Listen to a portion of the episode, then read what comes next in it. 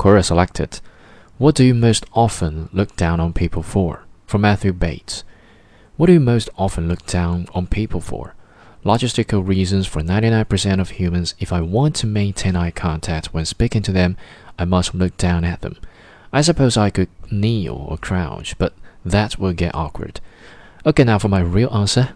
I look down on people for their parenting skills. Yes, I'm really judgmental about certain things, like parents who never discipline their children, don't respond to requests for meetings with teachers, don't follow through with suggestions from experts concerning their child's best interests, put their children in programs that aren't good fits for the children, but the parents want the prestige of the program.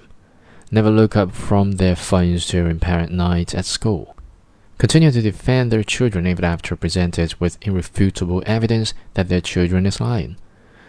Disregard their children's bullying, sexist, racist, or homophobic behavior as boys will be boys or just a phase, or teachers and other parents making too big of a deal out of nothing. I'm basing each of those off of actual encounters I've had with parents in the past. Some of them apply to multiple parents I've dealt with.